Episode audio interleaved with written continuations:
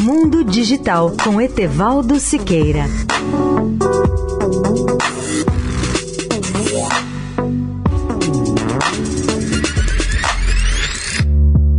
Olá, ouvintes da Eldorado.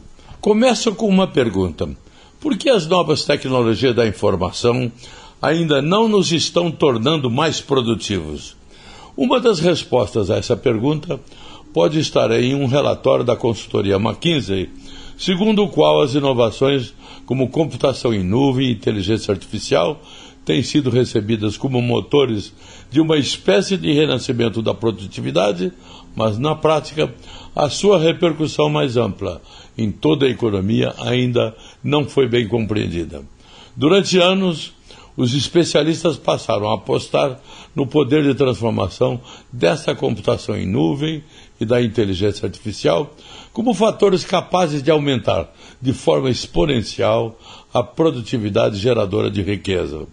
Essa convicção inspirou uma avalanche de financiamentos de risco e de gastos nas corporações, na crença de que a recompensa não se limitará a um pequeno grupo de gigantes da própria tecnologia, mas se espalhará por toda a economia.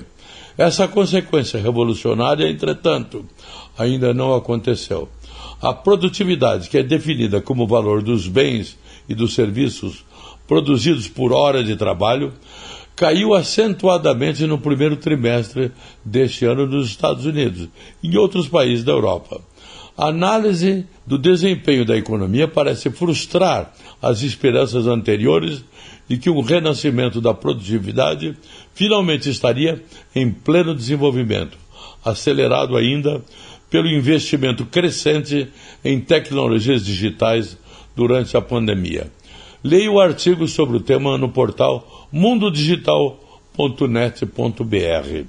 Etevaldo Siqueira, especial para a Rádio Eldorado. Mundo Digital com Etevaldo Siqueira.